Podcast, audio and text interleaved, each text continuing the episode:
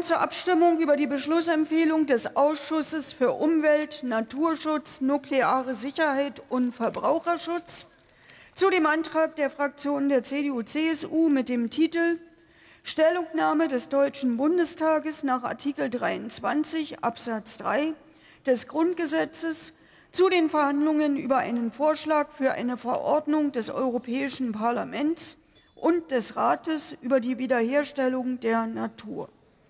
Der Ausschuss empfiehlt in seiner Beschlussempfehlung auf Drucksache 7236 den Antrag der Fraktion der CDU-CSU auf Drucksache 5559 abzulehnen.